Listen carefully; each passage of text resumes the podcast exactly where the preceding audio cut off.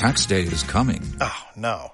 But if you sign up for Robinhood Gold's IRA with a 3% match, you can get up to $195 for the 2023 tax year. Oh, yeah. Sign up at Robinhood.com slash boost by tax day to get the biggest contribution match on the market. Subscription fees apply. Investing involves risk. 3% match requires gold for one year from first match. Must keep IRA for five years. Robinhood Financial LLC member SIPC.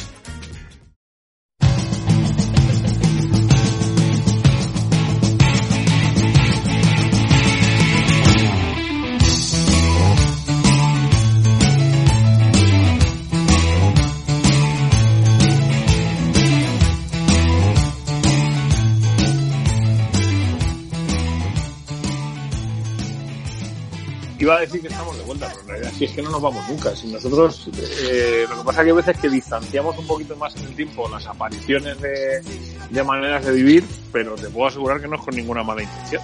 Simplemente porque, bueno, pues el deporte viene de esta manera, el fútbol viene de esta manera, la Leti viene de esta manera.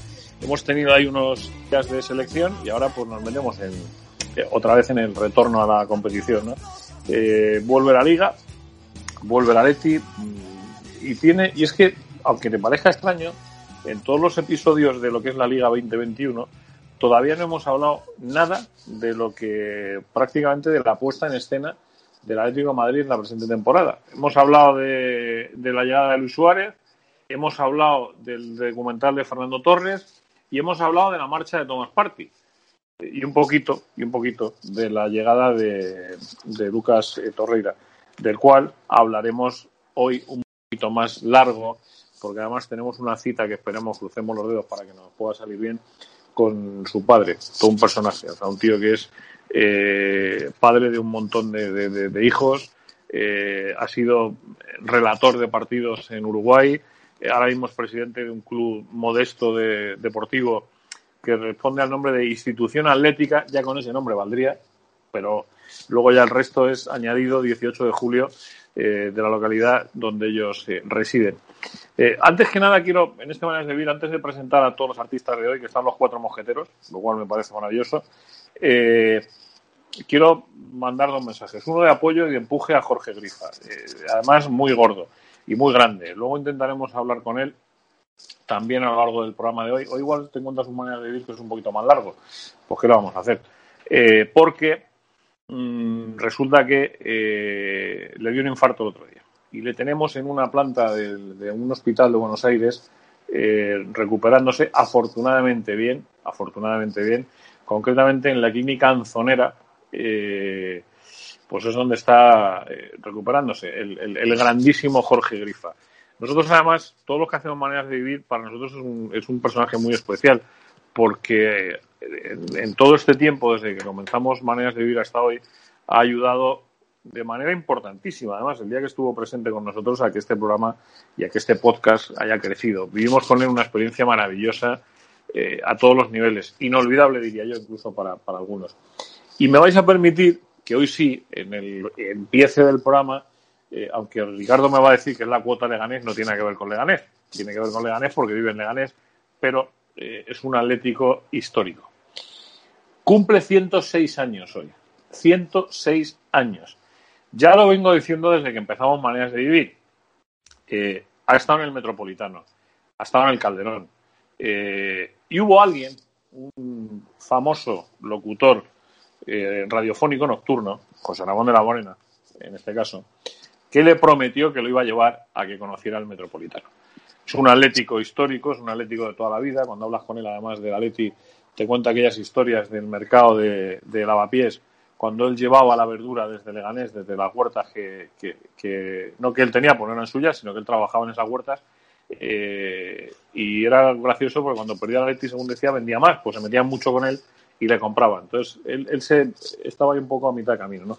Por eso digo que hoy Jorge Grifa le tenemos en nuestro corazón y a Salustiano Toribio, que cumple 106 años hoy, que tiene guasa la cosa, 106 palos, eh, un atlético de muchos años a la espalda, pues eh, también nos gustaría, eh, de hecho nos encantaría llevarle nosotros al Metropolitano, porque está para ir, ¿eh? está para ir. Eh, Ricardo Menéndez, buenas, ¿eh? Hola, buenas y feliz mm, cumpleaños. Total, es, es increíble, de verdad, es increíble. Acabo de hablar con la familia hace unos minutos y es increíble. Eh, compañeros del mundo deportivo, eh, don Javier Gómara, buenas. Buenos días, buenas tardes, buenas noches para. Buenas para noches, depende ya, ya con los. Los con Sol de los- Total. Siema García, buenas. ¿Qué tal? Buenas. ¿Cómo estamos? Miguel Ángel Peris, bien hallado, hombre, bien hallado.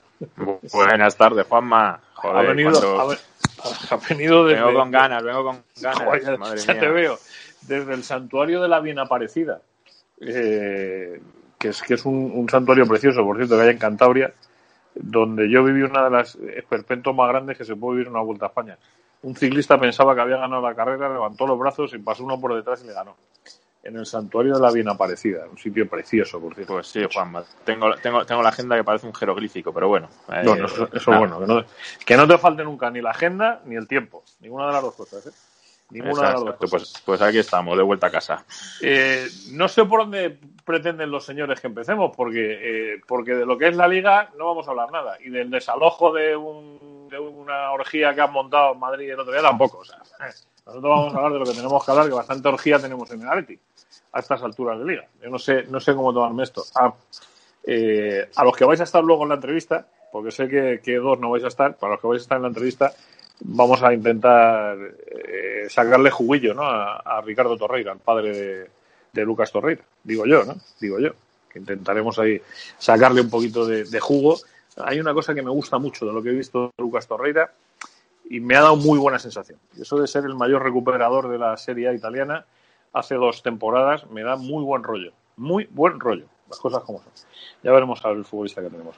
Bueno, no hemos hablado de los tres partidos que ha jugado el Atleti. Eh, ¿Qué sensaciones tenéis después de tres partidos?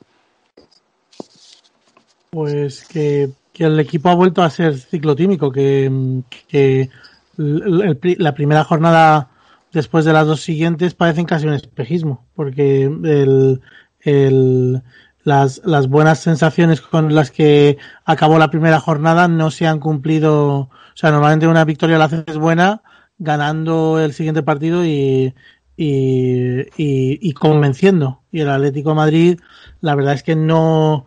eh, to- todos los caminos que, que parecía haber encontrado con, con Suárez no los encontró en la en el segundo y en el tercer partido y, y la inoperancia ha sido la bandera en la faceta ofensiva.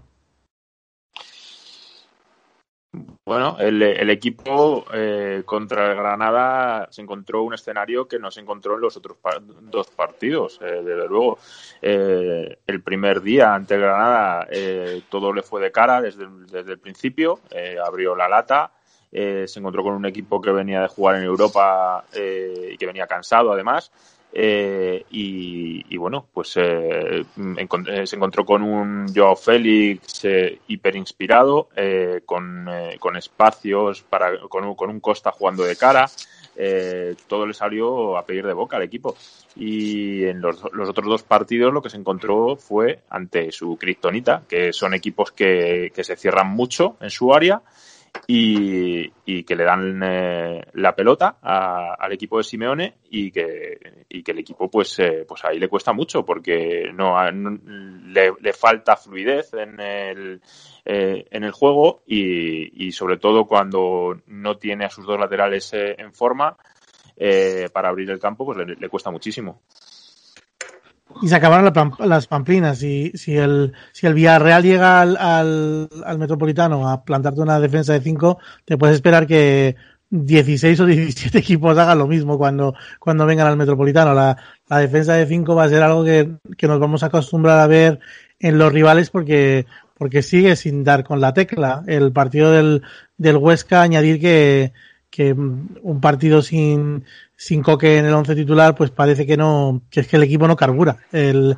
la primera parte del, de- del, del partido contra el Huesca fue mm, el peor de los tres partidos, creo, en, en- en mi opinión por lo menos.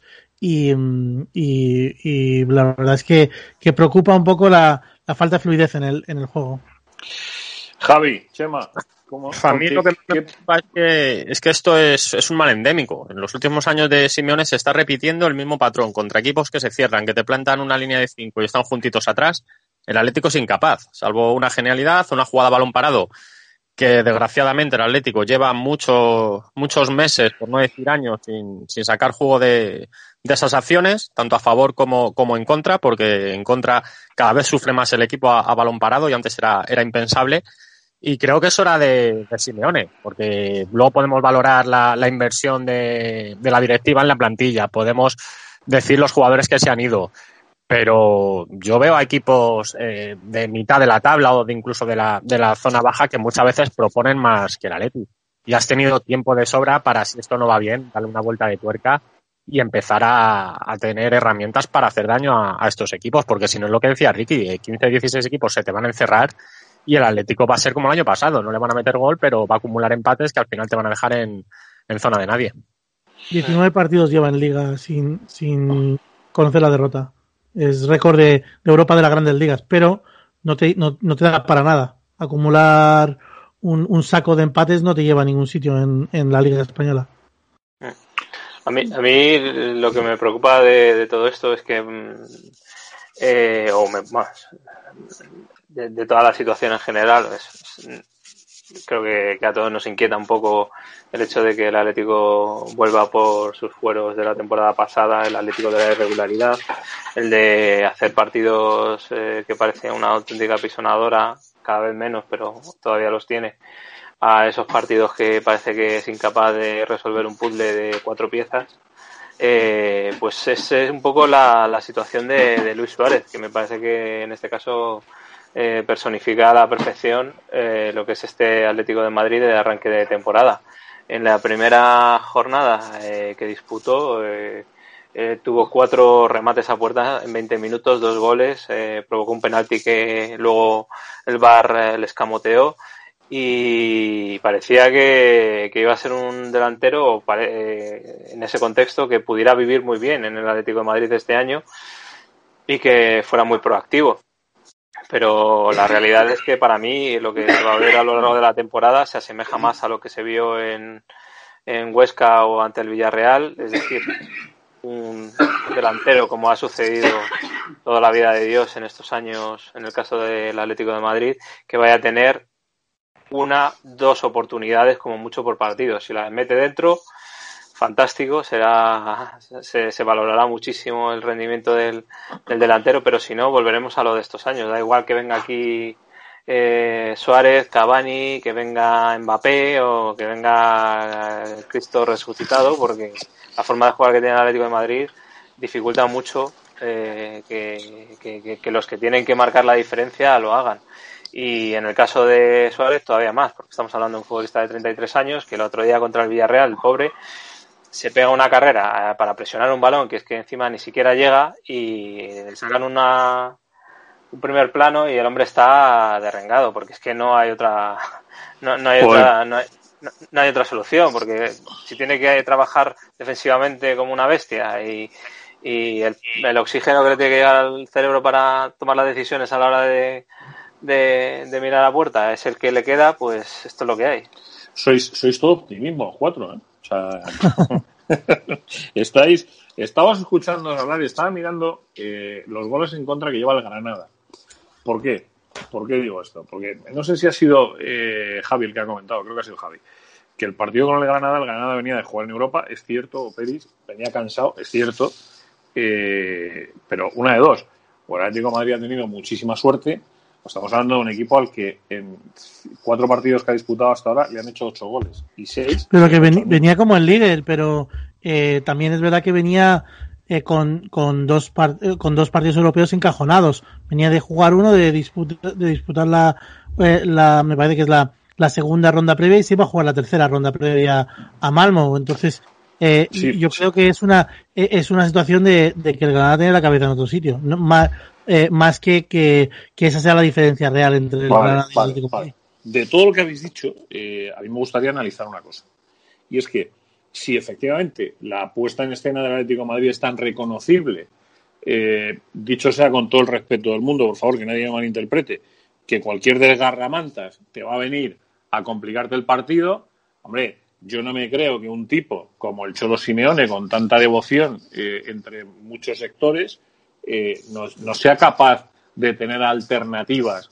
Porque es que lo que me empieza a preocupar es que íbamos hablando de lo mismo durante muchos meses. Entonces, a mí lo que me preocupa es que el Cholo no tenga alternativas tácticas para, viendo cómo se te complica un partido, eh, digas, vamos a probar esto, vamos a darle la vuelta a esto, vamos a intentar esto.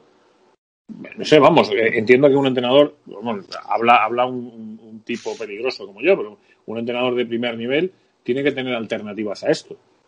Hombre, pero, pero tampoco nos engañemos. Quiero decir que con la plantilla que tiene el Atlético Madrid, incluso con lo que pasó el último día de mercado y con el potencial que tiene el Atlético Madrid, eh, va a vivir una temporada muy similar a la de la temporada anterior. Yo creo que de lo que nos lamentamos todos es que con la plantilla que tiene el Atlético Madrid no sea capaz de hacer más. Es decir, me explico. La temporada pasada, sobre todo la parte final, después del parón, el Atlético mmm, ganó muchísimos partidos por contundencia, porque al final tiene una serie de futbolistas de un fondo de armario que los rivales no tienen, y esto es así. Entonces este año va a sacar muchísimos partidos adelante, los va a sacar porque al final, en el minuto 60, Simeone va a meter a tres tipos y los tres tipos son Marcos Llorente, eh, Diego Costa y, yo que sé, y Vitolo, o el que sea, o el que toque en ese momento, o Carrasco.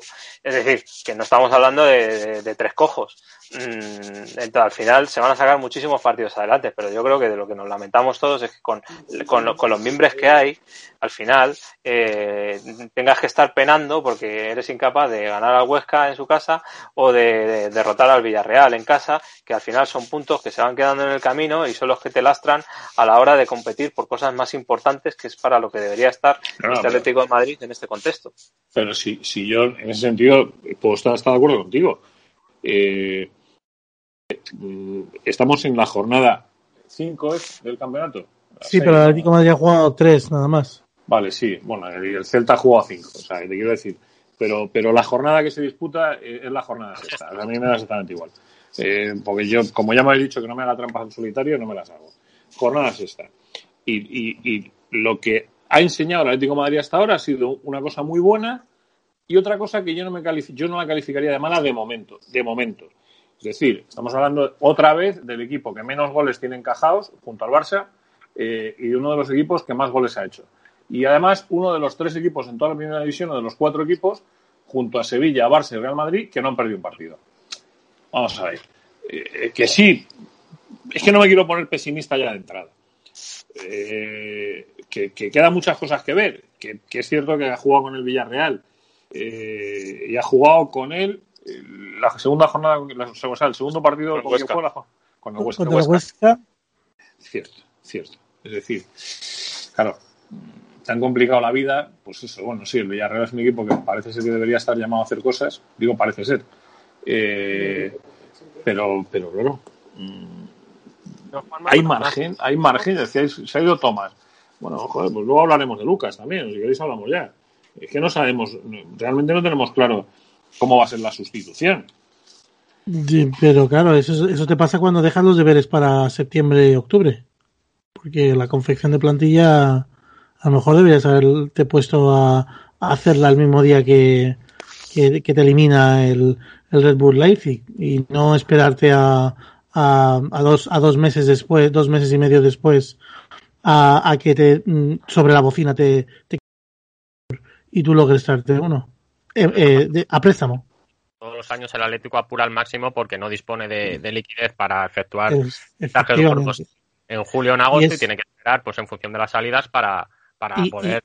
Y, y evidentemente, si, si, si crece la deuda año tras año, si año tras año el Atlético carece de, de liquidez, si año tras año el, eh, Miguel Ángel y, y, Enrique Cerezo crecen en la, en la, en la, en la, en el ranking de la lista Forbes, pues el, la, la, ecuación es clara. Es claro, que... Pero estamos en el bucle ya otra vez. O sea, este, este es el bucle. Es decir, sí. estamos siempre en lo mismo, ¿sabes?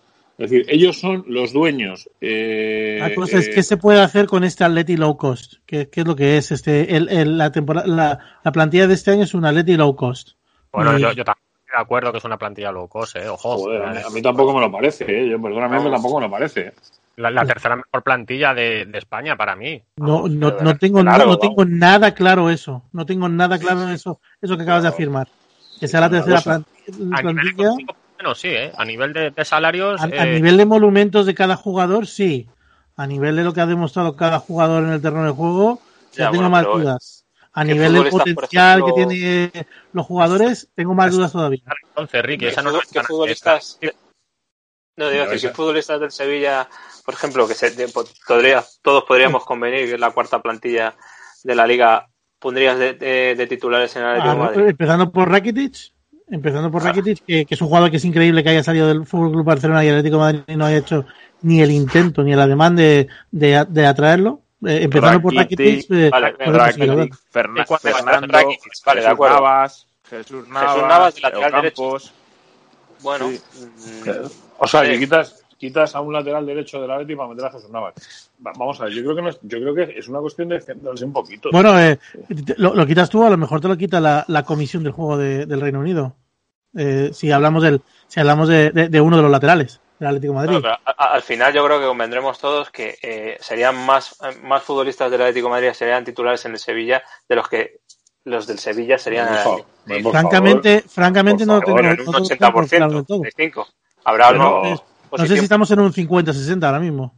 No, ¿tú crees? Uf, eso os veo, ahora sí me uno al carro de, de Juanma y os veo muy pesimistas. No, no, pero tremendamente, vamos a ver. O sea, yo estoy viendo ahora mismo el 11 titular del Atlético de Madrid y creo que hay 11 internacionales. 11. O en- sea, en- o- en- bueno, perdón, en perdón. Lo creerás tú, pero no lo cree Luis Enrique, por ejemplo. No, no, pero son jugadores que han ido con sus selecciones sin contar a, a Jiménez que estaba que estaba con coronavirus, sin contar a Versálico que si está bien suele ser fijo, o sea que esa lista se puede ir a 14, 15 jugadores tranquilamente. No creo que el Sevilla tenga tantos internacionales, por ejemplo. Eh, pero ah, voy a, voy a, voy a mm, citar a un grande, que es eh, Javier García Gómara. Eh, la, frase que siempre, que siempre se me queda grabada a fuego es el Atlético de Madrid tiene peor plantilla cada temporada desde que ganó la liga. Cada Sí, año. claro, claro. que Y entonces llegará un punto en el que en el que alguna plantilla será mejor que la, la tuya. Y, y yo miro la plantilla del Sevilla, mi- miro a Lucas de, a Luke de Jong, a Lucas Ocampos, a Rakitic, a ¿A Luke Koundé, y ¿En veo serio? ¿En serio? Sí. A A ver, de- de O sea, no. Campos O lo Y, y, lo, y lo de Rakitic puntualmente para el Atlético de Madrid me podría gustar. Quizás, pero es que a partir de ahí, sinceramente, eh, O sea, que el Atlético de Madrid tenía mejor temporada el año que fue campeón, decís, en el 14. mejor ¿Qué? plantilla. Mejor plantilla. Es decir, me- mejor que ahora, ab- abismalmente. Sí, sí, así, claro. pues, vosotros que sí, que sí. Vamos, hablamos de, empezamos a hacer la lista. O sea, hablamos, hablamos de gente, hablamos de Cristian Rodríguez, hablamos del Pato Sosa, ¿sabes? Pero, Pato- pero estamos hablando de la, de la temporada en la que fue campeón de liga. No del Pato Sosa. no, no, no el pato, o sea, se refiere a Sosa. Me ah, refiero Sosa. a- me, me refiero a Sosa, me refiero a Sosa. Me refiero a Sosa. Hombre, por cada, por cada Sosa tienes un Lemar. Adrián, no sé, Pero, que que es pero, profundista. pero vamos a ver, me puedes decir que, eh, que a ti te gustaba más, yo discrepo, ¿eh? O sea, a mí me parece que No, no, es que, eh, a mí me no, no parece es que que me guste a mí, es que, es que a, a los, a los hechos me, me remito. Consiguió más cosas. Ya, eh, bueno, no, pudo ser una, pero una cosa, una cosa es lo que consigas y otra cosa es el a priori. Y yo creo que aquella a ti te dan. Es un- que nos ponemos te- resultadistas con los nombres. es, es- es difícil siempre comparar, comparar plantillas, pero lo, lo que está claro es que esta plantilla es probablemente la plantilla más descompensada que hemos visto en toda la era Simeone. Y, y todas las demás plantillas de la era Esta, Simeone, más, más que el año pasado, esta incluso. incluso, incluso porque no, no, ¿qué, qué has añadido? Sí, todo el dinero que, que te has gastado supuestamente, te lo has gastado en volver a fichar a Carrasco y en pagar a Morata para prestarle, eh, eh, prestárselo a la Juventus, traerte a coste cero a, a, a Suárez, que es un jugador buenísimo, de primer nivel, pero que tiene una edad y que, y que viene de una temporada de lesión y por tanto supone una incógnita, te has deshecho, has, has renunciado a tu, a tu mediocentro defensivo y, y has traído un jugador que tiene que encajar al- a, la carrera en un equipo que no espera y que está con una dinámica negativa. El Atlético de Madrid está con una dinámica negativa, os pongáis como os pongáis.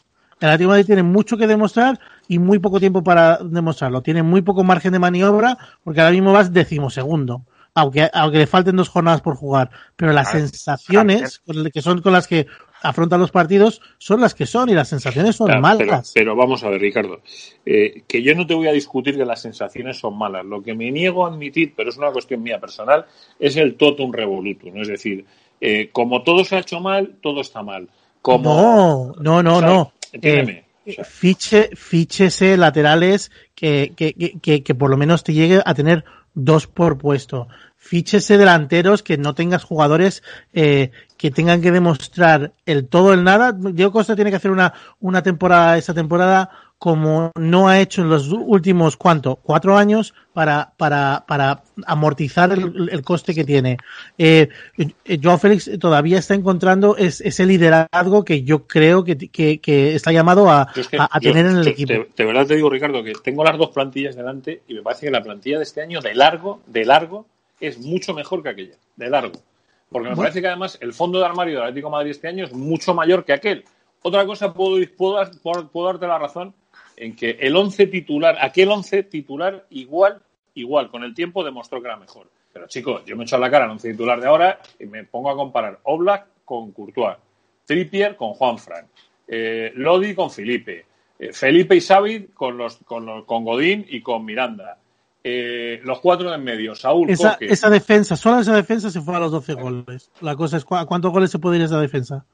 Pues el problema es eso, que, que antes tenías, eh, antes tenías en, en defensa jugadores con, con muchísimo potencial ofensivo y, y que aportaban mucho. Tenías un centro de campo que aportaba mucho, mucho gol. El Ricardo, problema es que si- sin goles no consigue resultados. Y este equipo le falta gol. Si promedias uno por cada tres, promedias un gol, encajas un gol por cada tres partidos, como le ha pasado, como ha pasado pues, con, con ese El Atlético Madrid va a volver 12. a ser el rey del empate. Va a volver a ser el rey del empate, o va a seguir siéndolo.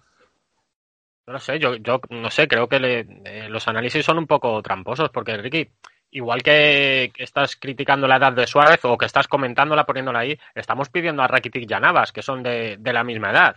Yo, serían- yo, no, yo no estoy pidiendo a nadie, ¿eh? Yo no estoy pidiendo a nadie. Estoy diciendo que, la, la, me, que me cuesta mucho pensar que va a ser una temporada buena. Me cuesta muchísimo pensarlo. Porque la, la, eh, cada vez se va más al límite de, de, de la última fecha para intentar rascar y en, y en esta se ha fallado, se ha fallado y, hay, y, hay agujeros en el barco. Y el barco tiene que salir a navegar.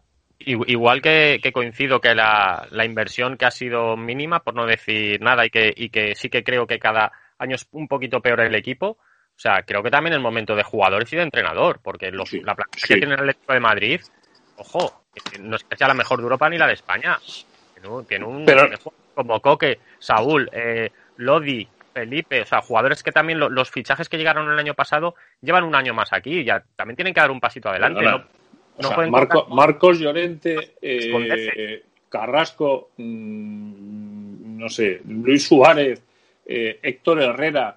Eh, digo porque lo único que sí es cierto, y yo en esto, pero esto es una decisión del Cholo, sí, Meone, es que tiene una plantilla hábil de 17 futbolistas. Es una decisión suya. Y, como es una plantilla que se lesiona. Bueno, pues Y- entonces, entonces Entonces, también hay, eh, ¿qué vas a estar jugando con, con Tony Moya, con Camello, con quien haya en el, en el central? Porque has acabado vendiendo eh, a- hasta, hasta el último canterano con, con- que tenía mercado. Mm, mm, es, es el, ese es el, el, el, el- futuro que nos espera. El Atlético de Madrid lleva, creo recordar de cabeza, cuatro temporadas tirando de un central canterano como titular en por lo menos uno o dos partidos. pero hay cuatro centrales, Ricky. Eso, eso es Y, culpa de y- y- directiva, y eso ocurre. pero con cuatro centrales, ¿no, ¿no crees que está suficientemente bien cubierto el puesto? Además, Vale, pues, eh, pues el, cent- el central lo tiene este- este año ocupado. Vamos a ver cómo están los laterales, porque los laterales es el es este año el, eh, el, el- uno de los talones de Aquiles. El otro Sí. es que no hay no no no hay jugadores que que, que generen una transi- transición ofensiva, a no ser que Lucas Torreira nos nos sorprenda de repente como un jugador mm, descubrimiento que es capaz de, de ser súper polivalente y, y los eh, y el Atlético de Madrid cuando juega con extremos mm, carece de, de capacidad de creación ofensiva. Es una es una realidad. Es el- Respecto a Torreira, es el- respecto a Torreira, Ricky, eh, para mí el equipo eh, ahora tiene un 5 que no tenía el año pasado. No tenía eso es un verdad. 5 puro. Eso es verdad. Ahí coincido Eso- contigo. Eso nada, porque porque Thomas no era un esperanzas puestas 5. en que Torreira salve la papeleta.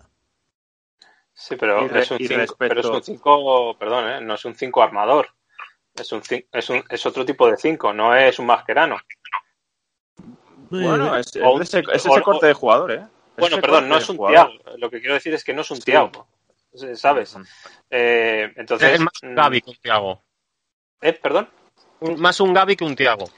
Claro, eh, es decir, es un futbolista que, pues, del corte del, del Atlético de Madrid, pero no, mm, no es un jugador sobre el que, que te- que- sobre el que vayas a poder mantener eh, la armazón de juego de- del equipo en lo ofensivo, yo creo. Mi esperanza es que, Estamos- que- libere, que libere a Coque para, eh, de, de- de trabajo defensivo para poder realizar eh, más trabajo ofensivo y, y que Saúl se encuentre. Porque si Sí, Saúl no se encuentra, sí. hay un, hay un naufragio en el centrocampo actual importante. Saúl difícilmente se va a encontrar si sigue jugando de medio centro, o sea, porque no es su posición y, y si sigue insistiendo por, eh, por ahí, pues vamos a seguir la, la versión que estamos viendo de Saúl.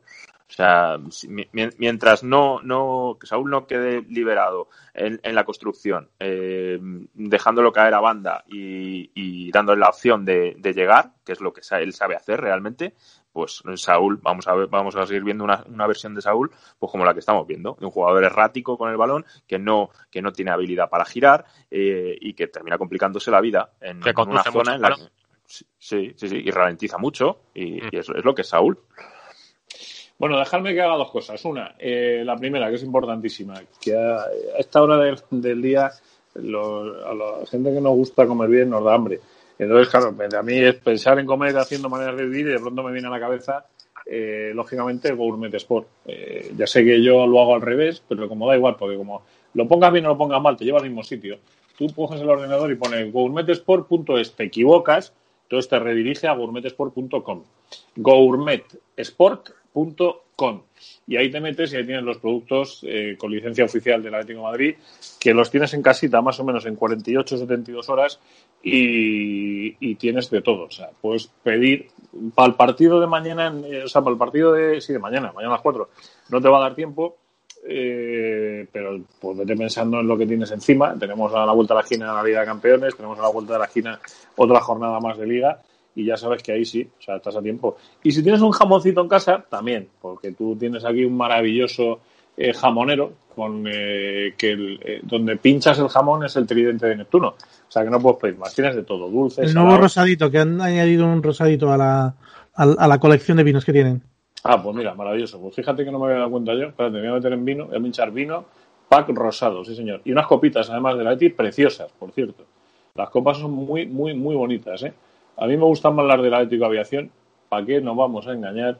Ya sé que igual estoy metiendo la pata, pero las copas del pack vino aviación y copas son muy bonitas, no te digo más, para que las mires, eh, porque son francamente bonitas. Eh, bueno, y dicho esto... yo- no, no me gustaría que se quedase en el aire lo que, lo que comentábamos antes de- de- del empobrecimiento de la plantilla desde, desde 2014. ¿vale? Yo, en cuanto a plantilla, puede ser que, en- que que en cuanto a amplitud de plantilla eh, ahora haya más, pero, pero aquel equipo, como equipo, como 11, o sea, yo creo que eh, de aquel 11 que gana la liga en 2014, eh, al menos ocho jugadores serían titularísimos en- hoy en día en el Atlético de Madrid. Eh, eh, empezando por Juan Fran, siguiendo por Felipe Luis, por la pareja de centrales Godín y Miranda, eh, por la pareja de mediocentros Gaby y Tiago, por Arda Turán, continuando por aquel Diego Costa. O sea, creo que no hay color con aquel de aquel equipo con, lo, que, lo que hay hoy en el Atlético de Madrid.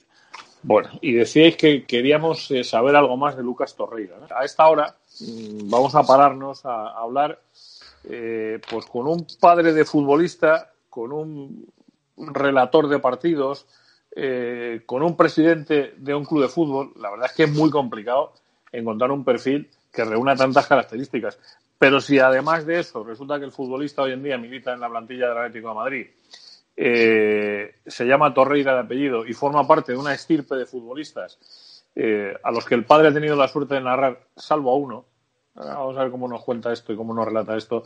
Pues siempre es un orgullo y una satisfacción. Sobre todo con un tipo que lleva con una carta de presentación al Atlético Madrid, que a mí me parece, de todos los datos que aporta, me parece uno de los más interesantes. Y estamos hablando de alguien que ha sido eh, declarado, por sus números, lógicamente, el mayor recuperador de la Serie A italiana en una de las temporadas en las que estuvo militando en Italia. Y no debe ser fácil, lo desean el mayor recuperador en, Italia. Don Ricardo Torreira, padre de la criatura de Lucas, eh, buenas tardes, ¿cómo estás? Bueno, muy buenas tardes, un gusto saludarlos. Este, una gran presentación para, para esta charla.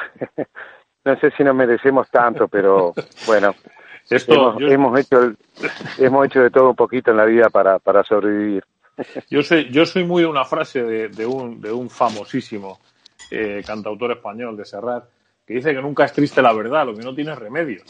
Y, todo lo que ah, hemos dicho, todo lo que hemos dicho es cierto. Por lo cual, pues hablando de cantar, hablando de cantautores, yo soy muy fanático de Rafael, ya mi edad me acompaña para eso, ¿no? También, ¿no? Y tuve la suerte, tuve la suerte de que un día llegó a llegó a Uruguay a hacer un recital y yo tuve que viajar por, por la Copa Libertadores de América a Chile porque jugaba Peñarol, un equipo grande de aquí Uruguay. Y justo coincide que en el mismo avión viajamos juntos. Este, imagínate, eh, hablando de cantautores, sentado yo pidiéndole un autógrafo al pobre Rafael, ¿no? Lo que sí en dos minutos. No veía la hora de que, bajara ese avión. pues es una, es una manera maravillosa de, empezar. Eh, eh, Ricardo, la verdad es que toda la vida, por lo que, por lo que hemos leído, por su parte, eh, vinculado al, mundo del fútbol. ¿no? Sí, la verdad que nuestro país acá es un, es un país muy pequeño y nuestra ciudad es una ciudad muy pequeña, son 27.000 habitantes. Este, y en esta ciudad, bueno, en Uruguay en su totalidad, el fútbol es el deporte preferido en realidad. Eh, cuesta mucho aquí otra disciplina deportiva, este, handball, tenis, eh, bueno, el deporte que ustedes se pueden imaginar, ciclismo es algo muy sacrificado y las competencias importantes están, eh, son dos, dos carreras importantes en el año. O sea que los chiquilines acá la mayoría de ellos ya nacen con una pelota debajo del brazo, ¿no? Eh, bueno, en, en, su caso, en su casa, ¿cuántas pelotas tuvo que haber? Y hubo varias, este, hasta el punto que yo tenía pues lo tengo hasta el día de hoy este, en mi casa un altillo, porque si hay cosas que no he hecho en, mi vida, igualmente Lucas hoy en, son de agradecimiento me puede dar la comodidad que yo desee, al cual yo este, deseo siempre quedarme en el lugar donde nacimos, porque no hay cosa más bonita que yo le digo a Lucas, este, a veces la, belleza o otra clase de bienestar no va a comparar lo que pasó en esta casa, en este hogar. Y en este hogar eh, yo tengo un altillo y a Lucas este jugaba la pelota dormido este por un momento había que levantarse y tiroñarlo para que nos dejara dormir a todos ¿no? qué bueno qué bueno. Eh, como padre en este momento una vez que, que, uno ve que un chaval tan joven sale de casa porque él se marchó especialmente joven además eh, camino de Italia eh, vive el periplo que Lucas vivió en Italia, se va a la Premier, oh, Dios mío, el Arsenal, uno de los, grandes, y ahora llega al Atlético Madrid. ¿Esto cómo lo vive uno como padre desde la distancia? Y una gran satisfacción, este, con Lucas, mis hijos se criaron aquí en el Uruguay, este, en el tiempo de, los televisores de blanco y negro, mirando fútbol alemán, fútbol inglés, fútbol español de vez en cuando lo pasaban por acá y mis hijos saben, sabían en aquel entonces quién era el número 9 del Atlético Madrid, quizás no sabían quién era el número 9 de, un equipo de acá en la zona, este, para que tengas una idea. O sea que son cosas que se soñaron siempre. Yo, yo fui albañil en mi vida, este, fui barrendero de plaza en mi vida, fui empleado de hotel en mi vida. Te este, podés imaginar cuántas cosas en mi vida pasaron por la cabeza soñando de que uno de mis hijos tenga la oportunidad de, o de ser un buen profesor, a Lucas le encantaba estudiar, lamentablemente tuvo que dejarlo por el fútbol, eh, de mis hijas que sean maestras o que sean profesoras o lo que fuere, todo ese sueño como papá nosotros lo tenemos. Lo que no tenemos en realidad eh, es hasta dónde se extiende el sueño.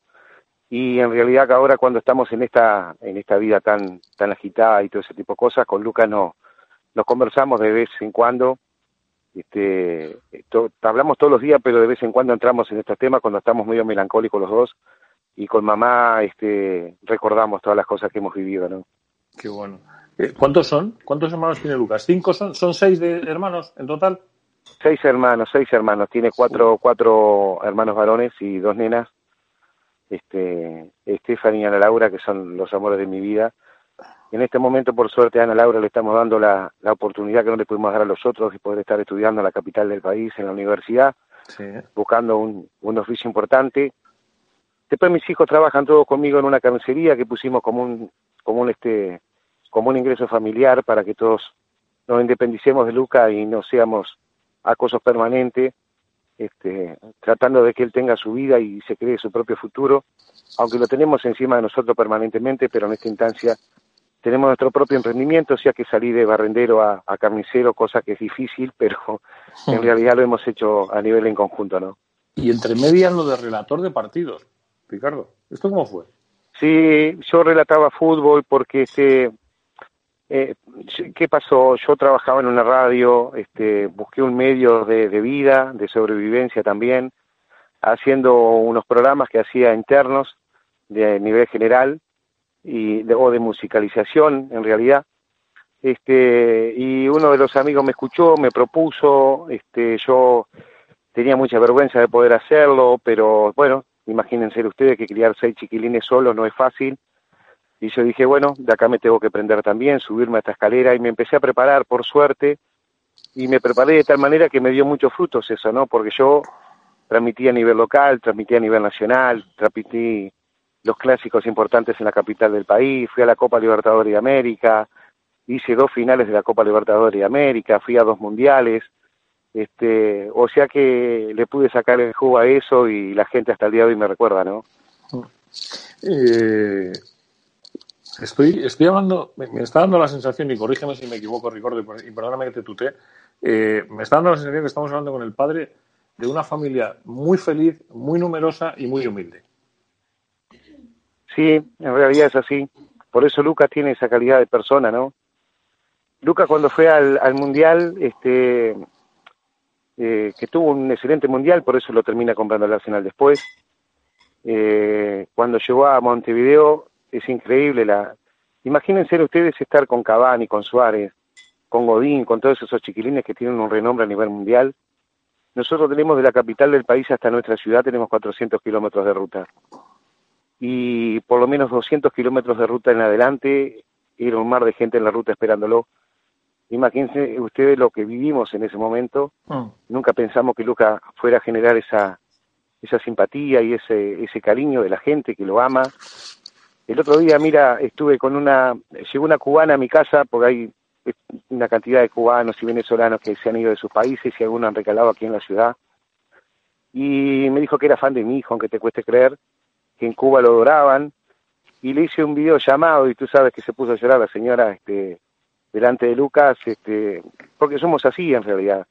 No nos cuesta mucho hablar, no nos cuesta mucho estar, no nos cuesta mucho ser solidarios, de tender la mano a las personas que lo necesitan.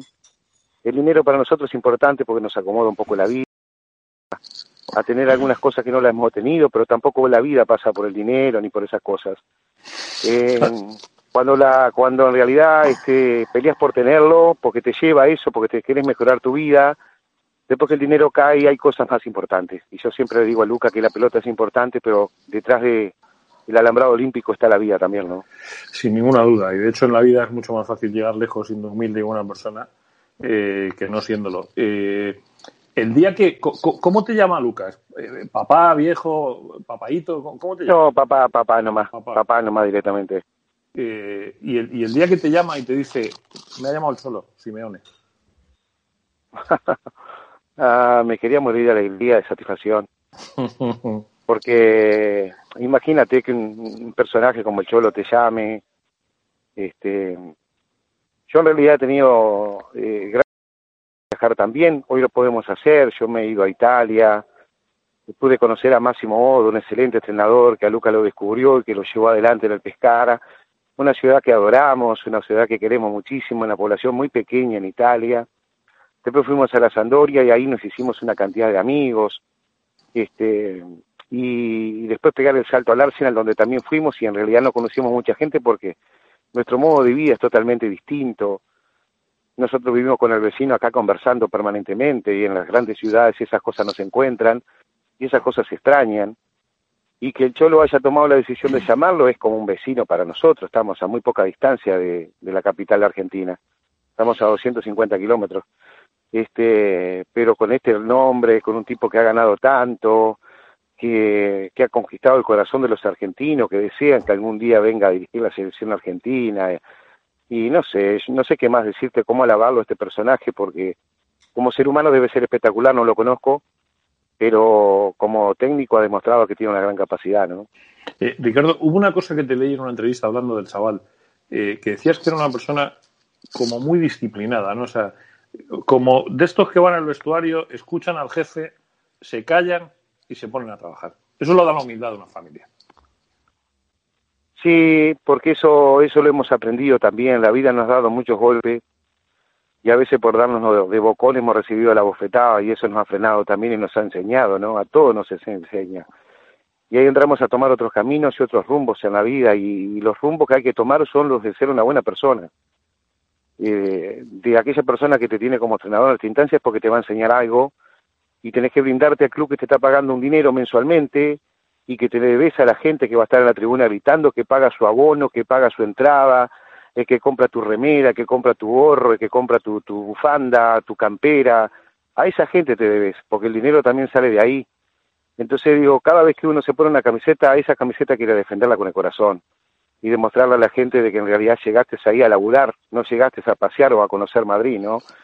Este, y bueno, y ese es el pensamiento nuestro, capaz que es medio alocado, pero es así como lo pensamos, ¿no? Acabas, acabas de definir lo que es el Atlético de Madrid.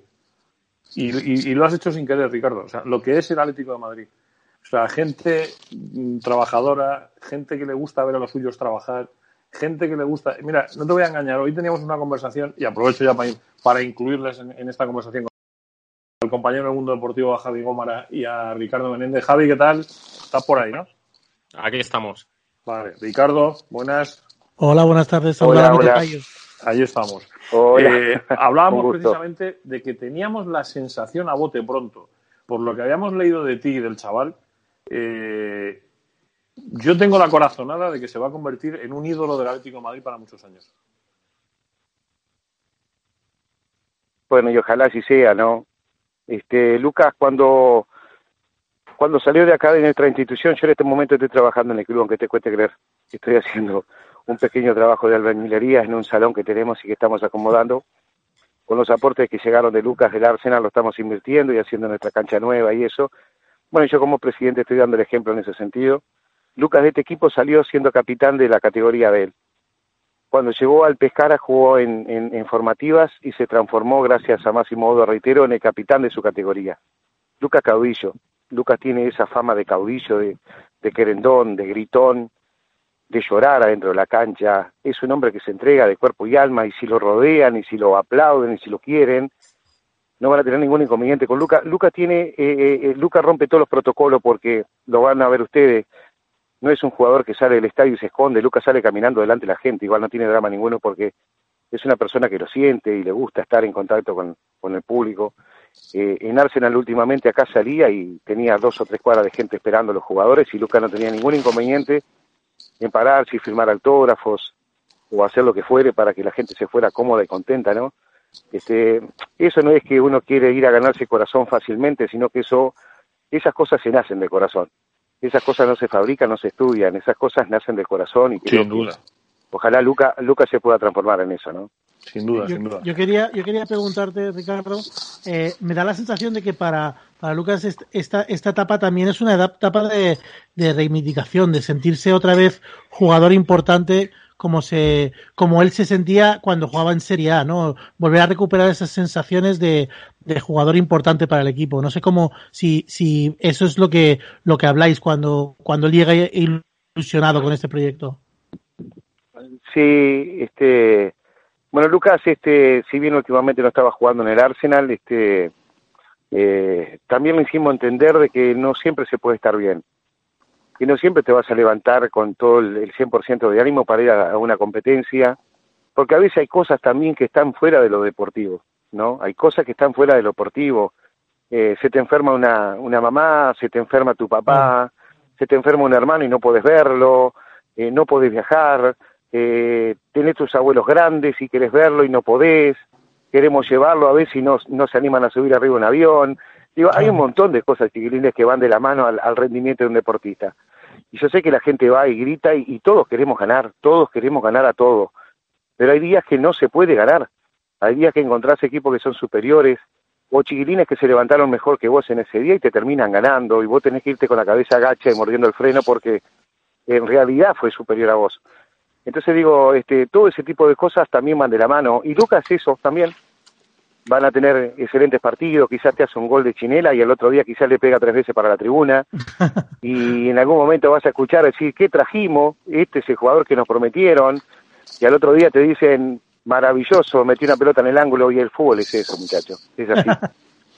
Eh, quería, quería preguntarte cómo son sus sensaciones estos primeros días. ¿Qué te transmite de, de conocer el vestuario, de hablar con compañeros? Este es un vestuario que normalmente acoge muy bien al y tiene y tiene un especial afecto por los por los jugadores eh, sudamericanos tiene una una mm, un- unas raíces eh, muy conectadas con, con Argentina y con Uruguay Eh, ¿qué, ¿qué sensaciones te transmite Lucas de estos primeros días? Es que Lucas tuvo su, su primer entrenamiento hoy recién. Este, hoy fue a hacer a la, la parte de fotografías, hoy fue a hacerse el DNI, porque Lucas es, es nacionalidad española, mi papá es español. Este, y la sensación eh, es muy buena, hablé muy poquita cosa, ahora yo no lo quiero molestar, no lo quiero desconcentrar. este, no, no, no, yo tengo mis momentos para hablar, sé cuándo puedo intervenir y cuándo me debo callar y todas esas cosas también las mido. Yo soy medio psicólogo de él, ¿no? Este, cuando se pierde un partido soy eh, la persona que a las dos o tres horas después que se fue la amargura lo llamo y le explico qué se hizo bien y qué se hizo mal, o qué anduvo bien, por qué anduvo mal, eh, por qué le lateriza tanto la pelota y no lo hace más vertical, o todo ese tipo de cosas yo se los comento porque la, la miro fríamente al deporte. Este, o cuando tomo una pelota deseo que la entregue bien porque si la pierde ya sé que se le cayó el estadio encima.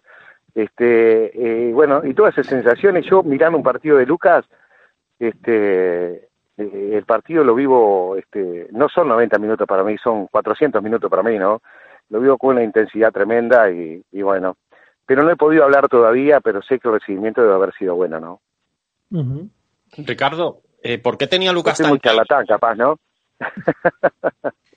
¿Por, por qué tenía Estoy Lucas muy charlatán, quizás, digo. No, no, no. Sí, escucho, escucho. Eh, nos, nos encanta, nos encanta oír No, va. tanto detalle. Esto es, esto, es, esto es una maravilla, esto, esto no está pagado. Yo quería preguntarte, Ricardo, ¿por qué tenía tan claro el, el Atlético de Madrid? Porque nuestra información es que en el momento que, que surgió el nombre, que a Lucas le dijeron, te quiere el Atlético, te quiere Simeone, Lucas dio órdenes de que era su prioridad, que no quería atender otras ofertas que ha tenido Italia, por ejemplo, y que él quería llegar al Atlético. Le daba igual cedido, traspasado, como fuese, que él quería venir. Sí, él quería ir al Atlético. Este es un gran nombre el Atlético de Madrid. Este, pero aparte Lucas tiene muy buenos compañeros ahí, ¿no? Ya antes de que llegara Lucas había arreglado lo de Luis Suárez. Ya estaba Josema Jiménez, estuvo Godín. Este, y Godín es el capitán de nuestra selección. Te podés imaginar este, poder llegar a la casa donde se fue Godín en esta instancia o Josema Jiménez que está llamado a ser un gran caudillo también dentro de ese equipo, ¿no? Y todo el relacionamiento que él tiene con esos chiquilines de la selección es muy bueno que lo pueda vivir ahora también. A tal punto que hoy eh, Lucas está viviendo en la casa de José Jiménez porque todavía no, no ha arribado a una casa propia y a un vehículo para poder circular. Y José Jiménez lo tiene en su domicilio hoy, este, para que tiene veas el relacionamiento que tiene, ¿no? Para que vean el relacionamiento que tienen, ¿no? Este, y que esas cosas no es fácil de encontrar. Eso no digo de que no suceda en España, eh, sería un atrevido comentado porque no lo sé, pero en Sudamérica es muy habitual eso, este, de poder abrirle la puerta a algún parroquiano que por ahí anda medio perdido, ¿no? Qué buena frase esa. eh. El, el Atlético de Madrid en Uruguay, ¿qué es? Aparte de todos los uruguayos que tiene a nivel histórico, ¿qué, qué es el Atlético de Madrid en, en Uruguay? Y yo no podría descifrarte mucho más del Atlético de Madrid, porque eh, no, no me voy a hacer el fan número uno del Atlético de Madrid ahora, porque eh, diciéndote cosas que no sé. No sé si me entiendes lo que te quiero decir. Totalmente. Este, simplemente, simplemente empezar a caminar y a conocerlo. Esa es mi vida en realidad también. Este, yo te puedo nombrar de los lugares que he conocido. Te puedo nombrar de Pescara, donde nació Lucas futbolísticamente, y te puedo decir que es una maravillosa ciudad y un público extraordinario. te puedo decir de la Sandoria, que es una gente maravillosa en Italia, este, con un acogimiento que Lucas no podía andar por la calle por el, el acogimiento que le tenía la gente hacia él. Te puedo decir del Arsenal, de la gente que Lucas no había llegado y ya tenían, no había pisado la cancha, tenía un cántico en la tribuna. Eh, pero yo no, no conozco el Atlético en realidad. Voy a tener que darme una vueltita y quizás en otro momento te pueda comentar la- las cosas bonitas que puede tener este equipo, ¿no? Eso hay que arreglarlo, sí. Además, una familia de, de origen español, tienes que venir para acá rápido, ¿eh? Ah, sí. Mira, es increíble lo que yo te voy a contar. Mi papá vino. Eh, si tú ves que tengo que cortar, corto, no tengo problema, pero este, eh, me gustaría contarte una historia. Mi papá vino de España, al Uruguay, eh, casi a fines de, la, de la Primera Guerra Mundial, casi llegando, con 30 años de vida tenía mi papá. Mi papá viene de La Coruña, de una provincia, de una localidad de La Coruña, y resulta que viene a Argentina a trabajar mi papá y se cruza para el Uruguay. Y se quedó 48 años en Uruguay y falleció aquí en el Uruguay. El deseo de mi papá era que nosotros, yo y mi hermano, yo tengo un hermano que está en España trabajando hace 22 años, es pastelero, trabaja en un hotel cinco estrellas ahí en, en, el, en, en Tenerife, en Santa Cruz de Tenerife. Trabaja mi hermano y hace 20 y pico de años que está instalado ahí. Y el deseo de mi papá era que los dos nos fuéramos juntos. Ya en el ocaso de mi papá, el deseo era que nos fuéramos juntos a España a vivir. Y yo ya tenía mi familia, yo ya tenía tres hijos, era muy complicado para mí en la época del 2002. Yo hice todos los pasaportes y todo ese tipo de cosas para irme de Uruguay porque aquí estaba bastante difícil la vida. En España se abrían algunas puertas para los que tenían por lo menos documentación.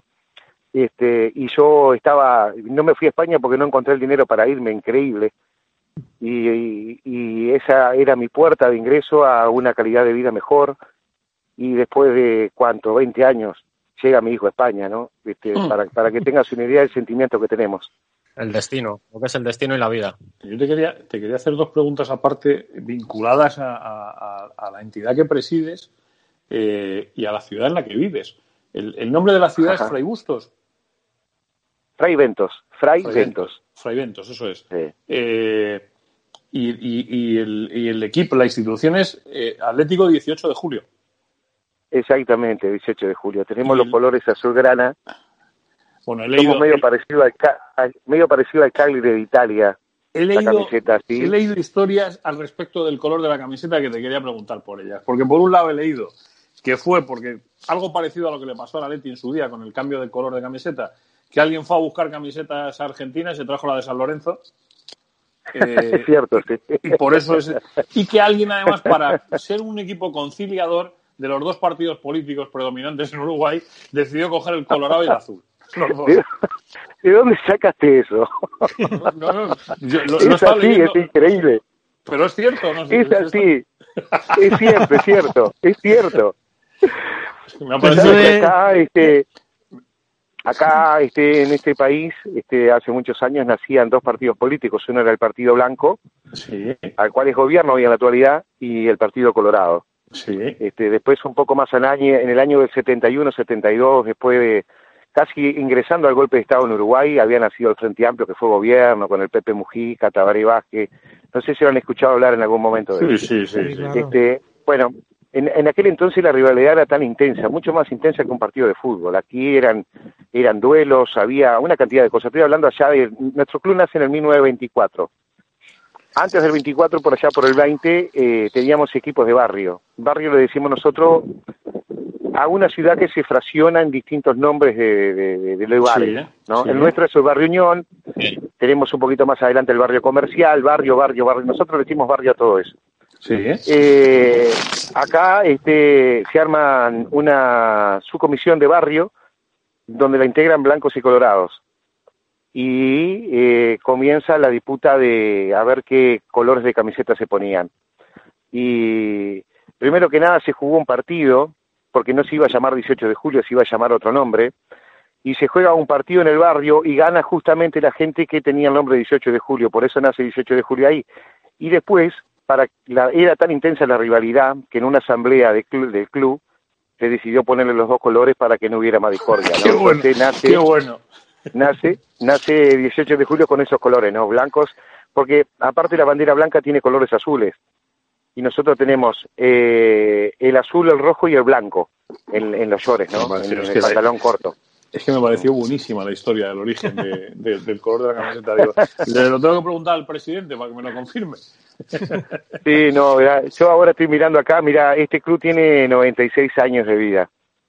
Nosotros teníamos una gran fiesta ahora el 21 de septiembre, que era nuestro aniversario, y bueno, el coronavirus nos, nos arruinó todo. Este, y en este momento anda una máquina dentro de la cancha, yo estoy sentado en un cordón de la vereda.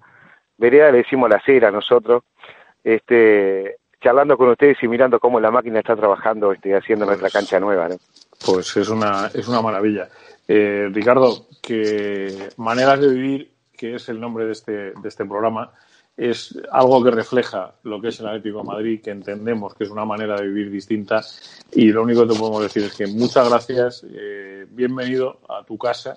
Eh, bienvenido con Lucas, eh, tenemos la posibilidad de verle, de disfrutarle y ya te digo que algunos tenemos la corazonada de que vamos a tener futbolista para muchos años. Porque Déjame además, que le pregunte antes de, por, de despedirle una, una preguntita. Porque, porque eh, la verdad es que el, el, aficionado medio no ve mucha, mucha Premier League y, y, tampoco ve mucha Serie A. Si tienes que definir a, a Lucas Torreira como, como, como jugador, eh, eh, ¿qué destacarías de, de, su juego? ¿Qué destacarías? Yo creo que, que aquí, aquí vamos a ver eh, la, la, la, versión en, eh, aspiramos a ver a la, a la versión eh, de, de, Lucas eh, que muerde en el campo y que es recuperador de balón de, raza, pero cuéntame tú cómo le ves como futbolista. Mira, cuando Lucas se fue a Italia y lo toma Máximo Odo en formativas, Lucas se fue jugando delantero. Un ejemplo, se fue jugando medio parecido a Suárez, como va, va a jugar con ustedes ahí. Él jugaba delantero Luca era muy pequeño, convertía muchos goles igual, este, pero era muy pequeño, era muy habilidoso, muy, muy, este, eh, muy engañoso para jugar adentro del área. Y cuando llegó a Italia se encontró que los chicos que lo marcaban medían un metro noventa y ocho y Lucas medía un metro setenta. Entonces le dijo Máximo Odo, eh, necesito tener un buen pie para salir del fondo jugando la pelota, porque nosotros no somos muy de reventarla o tirarla a terreno rival, si tú quieres permanecer en el fútbol profesional vas a tener que hacer otra cosa dentro del campo de juego porque va a ser, vas a ser dominado muy fácilmente. Eh, Máximo lo trajo y lo puso de 5 y entonces Luca era la primera salida, el primer toque de Pescara era hacia ahí y hacia ahí transportaba la pelota Luca hasta la mitad de la cancha para descargar después sin largo. Luca tiene esas dos facetas porque ¿qué pasa? Cuando al equipo lo empiezan a ser superados, eh, Lucas tuvo que aprender a hacer algo que no hacía, que era marcar eh, Lucas era un número 9 que estaba arriba esperando que el balón llegara para poder definir y fue ahí que le dijo Máximo Odo, acá tenés que ser las dos cosas, acá tenés que dejar un rival en el camino, pero aparte tenés que sacar el balón. Y Lucas empezó a prepararse de esa manera, se preparó en un guerrero de la mitad de la cancha, pero no te sorprendas que Lucas se vaya al ataque y le pegue de media distancia y le meta en un ángulo, porque eso ya lo hizo también en su vida. O sea que veremos lo que proponga el técnico. Si el técnico sale a buscar algún partido, Lucas se va a ir más adelante, puede jugar eh, unos 10 metros de la mitad de la cancha hacia adelante en línea recta, o de lo contrario puede jugar a 5 metros de la línea defensiva tratando de cortar todos los circuitos que vengan en ataque. O sea que bueno, tenemos la posibilidad de ver esas dos versiones. Hoy en la actualidad Lucas es conocido por ser el guerrero de la mitad de la cancha. Eh, maravilla de ¿no? definición, qué maravilla. Uf. De pero maravillosa, ¿eh? No, no, puede ser mejor, ¿eh? Lo del guerrero de la mitad de la cancha. A mí me, a mí me vale. a mí me vale. Con el tiempo, además, sí. eh, estoy convencido de que se va a meter en el corazón. El tema es ahora tratar de suplir este lo que ha dejado también este joven que partió hacia el Arsenal ahora, que es, por lo que pude ver es un gran jugador también, una parte física extraordinaria, una pegada de media distancia muy buena, eh, un balanceador del equipo muy bueno, eh, lograr suplir a este chico no va a ser fácil, pero Lucas tiene las mismas características. Lo único que van a encontrar una persona un poco más pequeña y quizás de físicamente no tan fortalecida como el joven que estaba, pero en condiciones tácticas y técnicas Lucas es muy bueno en realidad, ¿no? Pues habrá que habrá que disfrutarle, que es lo que queremos hacer. Y con y con el padre pues hablaremos de vez en cuando. Javi, dime perdona, la próxima vez que hayamos a eh, nunca ha podido narrar un, un gol de, de, Lucas. Yo creo que la próxima vez que cuando Lucas se, se, estrene con el Atlético, cuando marque su primer gol, tendremos que llamar a Ricardo para que nos, nos cuente cómo ha sido. Comprometido y, queda, ¿eh? Y, y, no, y, nos lo narren en diferido. Comprometido queda por lo menos por nuestra parte, Ricardo. Pero bueno, Estaría bueno, pero este, trataré de no pasar vergüenza con ustedes porque la verdad que este, ustedes lo hacen maravillosamente bien a su modo y a su estilo. Nosotros lo hacemos a nosotros lo hacemos estilo tribuna nuestro relato. Este, eh, cuando tenemos que abrir la boca para gritar un gol lo gritamos como la hinchada. Este, somos medio raros en ese sentido, pero la pasión del fútbol de este lado del mundo también es muy muy importante. O sea que bueno, no falta la oportunidad de que algún día los pueda conocer y compartir un mate, que es lo que tomamos los uruguayos, o quizás tomar algún café con ustedes también. Amén. Que así sea. Eh, Ricardo Torreira, un abrazo enorme. ¿eh? Bueno, un abrazo para ustedes y gracias por la, por la gentileza y ojalá este Lucas le, le llene el corazón, que, que es lo que estamos buscando todos. Seguro que sí, seguro que sí. Pues este es el, el, el, el señor, el padre de la criatura, el, el que ha educado, y por lo que hemos tenido la ocasión de hablar con él durante este ratito de conversación, de una manera bastante especial, como educamos eh, la gente humilde, como a la que Dios nos ha dado la voluntad de salir adelante, el esfuerzo y la capacidad para poder hacerlo. Eh, y a mí me deja unas sensaciones maravillosas. No sé, Javi, a ti, no sé, Ricardo Menéndez, a ti, pero a mí me deja unas sensaciones maravillosas, Ricardo Torres. Maravillosas. Sí, yo creo además que eh, la mejor carta de presentación de- del futbolista pues es viendo hablar al, padre. Ahora, que los entornos de los futbolistas pues ya sabemos que marean mucho a los jugadores, que además pues nunca está de más eh, saber de dónde vienes, mantenerlo, llevarlo siempre a raya eso y, escuchando a Ricardo yo creo que hem- hemos comprobado que, que humildad y garra, corazón y carácter en el terreno de juego a Lucas no le va a faltar. Ahora Yo otra creo que enca- encaja a, la, a la maravilla, a las mismas maravillas con, con el con el ADN que caracteriza al club y a, lo- y a los jugadores que, que gusta al público en esa en esa faceta del campo. Yo creo que es una es, es, es una elección, esperemos que, que dé los mismos frutos que, que, que le hicieron un jugador tan importante en la Serie A. Hay, hay un futbolista, hay un futbolista que comparte selección precisamente con, con Lucas, que ha comentado que, no vamos a decir el nombre porque bueno, esto queda, queda privado, que Lucas va a encajar a la perfección en el Atlético de Madrid, que es un jugador ideal para, para este equipo, que es un jugador que va, que va y viene, que pega, que corre, que la recupera, que la da. Que, que si tiene que pegar, pega. O sea, que va a caer de pie en el Atlético de Madrid. Ahora que tenga minutos que yo creo que los va a tener. Yo creo que incluso el sábado no sé titular, me extrañaría, pero creo que los va a tener en, en Vigo y que comienza a demostrar lo que sabe. Y el año que viene, pues veremos, porque recordemos que es una cesión sin, sin opción de compra y que si lo hace bien, pues tocará negociar con el Arsenal. Pero vamos, a mí por lo que me han dicho, por el jugador no, no va a ser. Si él se adapta bien a Madrid y va todo como él piensa que va a ir, él no va a tener problemas en, en echar raíces aquí. Bueno, pues que, que así sea, queridos míos, que así sea.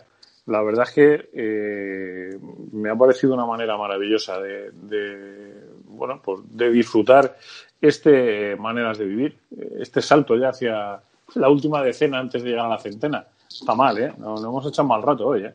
La verdad es que no hemos echado mal rato.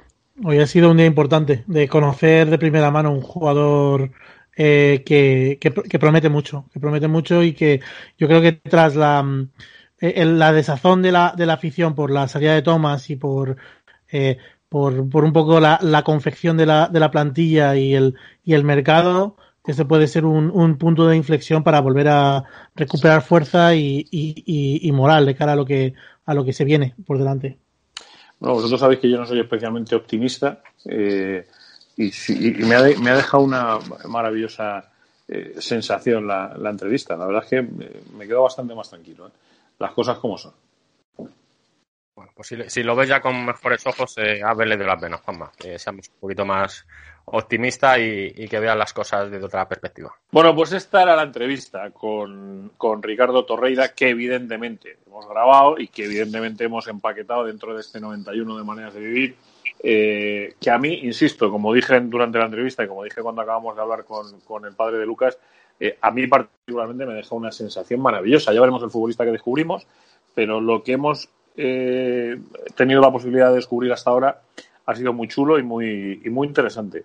Eh, no sé a vosotros, por lo menos a los dos que estuvisteis en la grabación de la entrevista, sí, sí lo sé, porque luego lo estuvimos comentando, pero en este caso con eh, Chema y Peris, que lo que tienen son retazos de esa entrevista, pues igual os, eh, os provoca una sensación distinta. A mí por la, la, la sensación que me ha dado eh, es, eh, es buenísima. Por la, las cuatro cosas que, que, que, me han llegado es inmejorable. Pues el perfil de futbolista que, que sinceramente gusta en, en el Atlético Madrid y que generalmente triunfa, me refiero futbolista que viene de origen humilde, que es muy trabajador, que le ha costado llegar mucho a donde está, que además eh, eh, es un futbolista al que nadie le ha regalado nada, que ha tenido que superar eh, muchísimas dificultades desde, incluso desde el punto de vista físico, porque obviamente en el, en el, en el fútbol moderno, en el, la posición en la que ocupa, eh, es una rareza ver a un jugador eh, de esas características y que encima sea internacional por Uruguay y destaque como, como lo hace él. Eh, y en ese sentido, yo creo que, que, el Atlético de Madrid, si, si, si, todo sale bien, ha acertado de lleno, porque es un jugador que de verdad eh, aguerrido, que, que trabaja, que pelea, es uruguayo, que eso siempre es una garantía. Y me parece que nos va a dejar eh, buenas sensaciones. Ojalá se adapte pronto a lo que Simeone demanda de él y al Atlético de Madrid. Y, y de verdad, eh, a mí me ilusiona bastante. A mí, a mí hay, una, hay, una, hay una cosa que me resulta curiosa de Torreira eh, respecto a Simeone y es que eh, Simeone eh, nunca ha jugado con un 5 eh, que, no, que no tenga capacidad para pelear los balones aéreos. En este caso, los balones eh, frontales los van a tener que saltar los centrales, que es una cosa que, no, que no, no, bueno, sí, ya, ya, jugó lo que jugó. Sí, eh, Así que esperemos, esperemos que no sea eh, la segunda historia, que no lo creo, sinceramente. Pero sí que me resulta curioso que un jugador de esa estatura eh, el, en un equipo de Simeone, jugando de 5, vaya a tener eh, chance. Y desde luego que la va a tener. Eh, y nada, y como último apunte, eh, hablamos de el jugador más bajito en la historia, en la historia del club. Ojo, eh. Eh, que solo, solo hay tres casos que le empatan. Eh, el Caño y Bagaza, eh, Juan Sabas y Marina. Bueno, yo conozco, un, yo, yo conozco un tío en la NBA que ganó un concurso de mate siendo el más bajo de la NBA. ¿eh? un tal Tyron Box. ¿eh? ¿Qué metros son? ¿Qué, ¿Qué estás sugiriendo, Jama? ¿Que le presentemos a la CB o...? No, no, no, estoy sugiriendo que, que porque te das cuenta de la que habéis liado en un momento. O sea, y, habéis y, dicho que, que... que solo va a jugar sin un sin un 5 que salta por los balones y, de, y luego lo habéis llamado nano. Es decir, no, vamos, a ver, no. vamos a ver. Eh, yo en este caso, permitidme que por lo menos le dé al chaval el beneficio de la duda. O sea, no, no, pero Ro si... Roberto Carlos no era precisamente un tío especialmente grande. No, y, tenía, y, Messi claro. ha metido bastantes goles de cabeza y, es, y, y alto no es. O sea que, claro, digo, no, es que lo, luego tiene mucho que ver la potencia de cuádriceps que uno tenga, ¿eh? O sea, si, si, estamos hablando de que a día de hoy eh, eh, no, no, que el futbolista sea bajo o alto, porque eh, creo que, que, un tipo que es internacional por Uruguay, que juega en el Arsenal y, y que ha demostrado que ha el, el cojo. Lo que estamos hablando es que a día de hoy es, es, cada vez es más difícil ver futbolistas de esas características en la posición en la que ocupa. Al final, esos tipos de jugadores, eh, si son muy rápidos y tal, pues sobreviven en, los extremos, en la media punta, pero cada vez es más raro ver a un, a un mediocentro, eh, porque a día de hoy el fútbol es muy físico, eh, requiere otra serie de, de, de cuestiones y, y, y, y, es difícil es difícil encontrar ese tipo de jugadores. Luego son maravillosos. Pues tenemos los ejemplos de, de Xavi, de Iniesta, de, de infinidad de jugadores. Eh, un futbolista del Atlético de Madrid que le encantaba a Ricardo Ibagaza, por ejemplo. Sí, eh, pero pues, jugaban como volantes. Como volantes con Busquets en, eh, como eje. Entonces, eh, pero es que este viene para jugar ahí, donde Busquets. Un escudero. Eso es. Mira, a mí la frase que ha dicho el padre, de a Lucas le conoceréis como el guerrero del medio del campo. Eso está bien. A mí me dejáis yo permitirme que esa frase de pronto la deje ahí y que el chaval vaya ganándose o borrando esta frase. Pero a mí es que la, la entrevista con el padre me ha dejado muchas cosas muy bonitas. O sea, eh, sobre todo la humildad de esa gente, de esa familia, el hecho de que su vida haya cambiado para bien. Es decir, no me ha dado la sensación que ninguno en esa casa haya enloquecido de pronto que su hermana, la frase es literal del padre, que su hermana pequeñita esté pudiendo vivir el sueño de estudiar en la capital gracias a su hermano, que va a tener un futuro importante gracias a él, el hecho de que se quieran descolgar de la ayuda del hijo y que hayan montado pues una carnicería y tal, quiero decir que, me da muy buenas sensaciones eh, en torno a la figura de este chico. ¿no? Eh, si es lo que dicen que es, si es tan humilde como parece, si es un tipo trabajador en el campo, eh, y si el padre le ha metido a fuego la frase esa de que como futbolista te debes al que va a verte y comprarte tu camiseta, te debes al que se esfuerza por seguir a su equipo, eh, yo particularmente creo que podemos tener un 5 muy interesante eh, el tiempo que Dios quiera. Un año. Ya, bueno, Un ya año. es un año. Ya es un Esa es año, otra ¿eh? también, que la verdad es que no, no acabo de entender lo que no hayan podido incluir la, la opción de compra, porque si te sale mal, eh, le has tenido aquí al jugador un año, bueno, vale, pero si te sale bien, eh, darle para el Arsenal, que te va a pedir luego una millonada por, por el traspaso. Y no vas a poder competir con otros pues, equipos. Yo- yo me voy a mojar, El valor eh. que a tiene es unos 30 millones de, de euros Sí. ahora mismo a los de mercado. Yo, yo me quiero mojar y, y digo que, que para mí el Atlético de Madrid sale ganando en el cambio con, con Thomas eh, en, en la posición. Y que es un, es un jugador que le va a ir muchísimo mejor al equipo de lo que le venía el, el, el jugador ganés. Eh, A lo mejor desde el punto de vista de compromiso también. El, el tema de que eh, Tomás tenía hace mucho tiempo la cabeza a dos aguas y, y eso te perjudica el rendimiento. Y te tiene, y está claro que, que los cantos de sirena del Arsenal no vienen de ahora, ni los rumores, ni, ni los eh, ni los escarceos amorosos de, de Thomas con el con el equipo londinense. Entonces a lo mejor es lo mejor para todas las partes. Bueno, Yo, yo eh, creo, yo- a mí me hubiera gustado verlos a los dos, ¿eh? Yo creo que se hubieran complementado muy bien. sí, sí, en, en altura. No, y- no sé si, no sé si salimos ganando o perdiendo. No, Eso no- el, no el sé si- pero Es que el, el- el esquema, ¿cómo, cómo lo veis jugando? Es que yo no veo que, que, que quepan eh, eh, eh, Thomas y, y Torreira en, en el mismo once. Siquiera, o sea, yo no, yo no sé si el, si, si Torreira funciona como cinco, yo no, sé- yo no creo que, que se vaya a buscar una, una pieza para sustituir a, a, a, a Thomas eh, de inmediato. Depende cómo empiecen esos partidos, pero la opción de Condovia, por ejemplo, que, que está manejando estos días, eh, yo no sé si, yo no sé cuánto exactamente está empujando la Atleti para que, que se lleve a cabo. Parece que bastante, porque Condovia la está liando bastante, Habría que bastante. empujado lo, lo justito para ver si cuela. Señores, eh, tengo que despediros. ¿eh? Yo no es que tenga ganas, pero tengo que despediros. Porque quiero hacer dos Ah. cosas. Una, con vosotros aquí, por si acaso, eh, que es repasar los mensajes que nos dejaron en en, en iVoox, eh, la semana pasada, con el episodio 90. Dice Marcos Santiago, dice, qué gusto da escuchar cordura y sensatez, amén a todo, a cada uno su parte de responsabilidad. Lo de Tomás está más claro que el agua, le han invitado a irse, necesitan dinero para seguir cobrando los apropiadores indebidos del Atlético de Madrid. Otro dato, el cooperador necesario Cerezo todavía no ha salido a decir los jugadores juegan donde quieren. Un gusto escucharos. Lo firma Miguel Fernández. Eh, ¿Habéis visto la segunda temporada de Six Dreams? Si es así, ¿qué os parece el papel de Fariza? Nos pregunta Fu378. Yo no lo he visto. Yo no la he visto todavía. Yo no he visto ni la, ni la segunda ni la primera. O sea que. eh, ahora, si quieres, te puedo hablar la, del chiringuito. en la primera sale Saúl.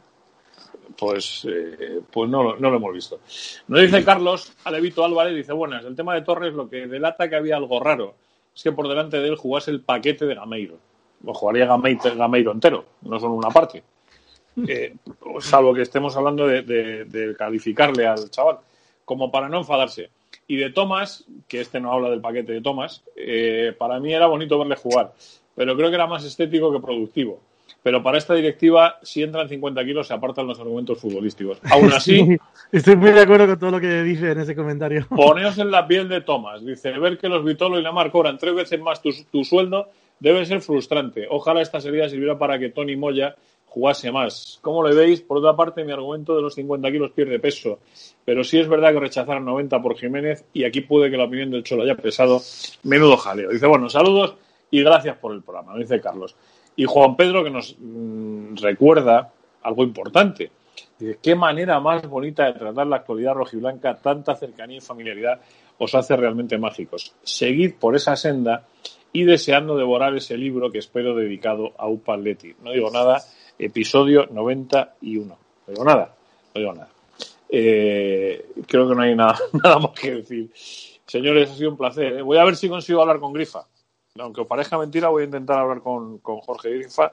Y si no lo consigo, pues después de despediros a vosotros, me despediré yo. Y si lo consigo, pues eh, encajaremos en este especial tan, tan bonito de este programa, de verdad, eh, que hemos llamado tanto a, Sudamérica, que hemos hecho la, el, el- hemos pa- traspasado el Atlántico una vez y vamos a ver si lo traspasamos dos. A lo Hemos largo de cruzado este, el charco, sí. Cruzado el charco. sí, señor, de este episodio 91. Y recordaros que mañana a las 4, ¿no? Juega Leti. Mañana a las 4. Correcto, en. Vigo, En Balaídos, en Vigo. Eh, ya hablaremos de la Liga de Campeones cuando toque también, que está a la vuelta de la esquina. Las cosas como son. Contra el Bayern. Eh, Ayer nada, ¿eh? ¿Cuándo, cuándo me habéis dicho ya? Ya me habéis, ya me, me habéis puesto a las orejas de punta. ¿Cuándo habéis dicho? El miércoles, este miércoles que viene. El miércoles, sí, sí. Volveremos con, con, con Con la la resaca resaca. de ese partido. Madre del amor hermoso. O sea, Hoy ha cansado el Cholo de, de decirlo, de, de que, que- que son siete partidos en 22 días. O sea, lo, ha- lo ha dicho como tres o cuatro veces en la rueda de oye, prensa. por cierto. Pero, eh, pero es un poco romper el partido a partido. Eh, de- hablar Sí, de- sí, sí, Sí, tal cual. sí, partidos sí. Cierto. Y una cosa que no os he dicho y que no hemos hablado, eh, y antes de despediros, si queréis hacer alguna apreciación, he escuchado en algún sitio que el Consejo Superior de Deportes no tiene competencias en la organización de eventos internacionales. Es decir, que si el Atlético de Madrid eh, quisiese en Liga de Campeones meter a público, lo podría hacer. Lo dejo ahí eh, para, que lo para que lo penséis de aquí a la semana que viene.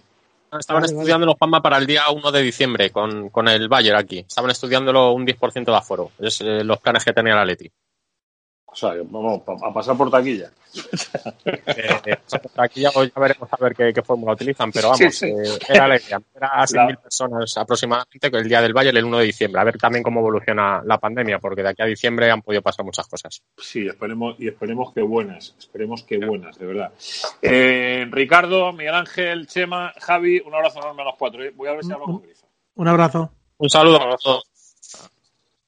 Pues hay veces que por mucho que no quiera, la tecnología siempre va a jugar en contra nuestra. Y en este caso, pues es exactamente eh, lo que ha hecho. Mira que nosotros teníamos intención de haber llamado dos veces hoy al otro lado del Atlántico, pero no ha habido forma, no ha habido manera que lo vamos a hacer. Pues otra vez será que no pasa nada. Lo único, pues eh, lanzarle desde aquí, mandarle un abrazo enorme al bueno de Jorge Grifa, desearle la recuperación eh, más rápida posible y en cuanto no sea posible, pues seguramente el programa que viene, pues le intentaremos hablar con él para saber cómo está y para saber si va mejorando y para saber cómo van sus cosas. Eh, ya sabes que esto era el 91 de maneras de vivir y yo te agradezco personalmente en nombre de todos los que cada día participamos en esto que hayas eh, echado un ratito de tu vida en escucharnos. Y como siempre, dos palabras que ponen el frente, el punto y final a todas las maneras de vivir. AUPA, ale.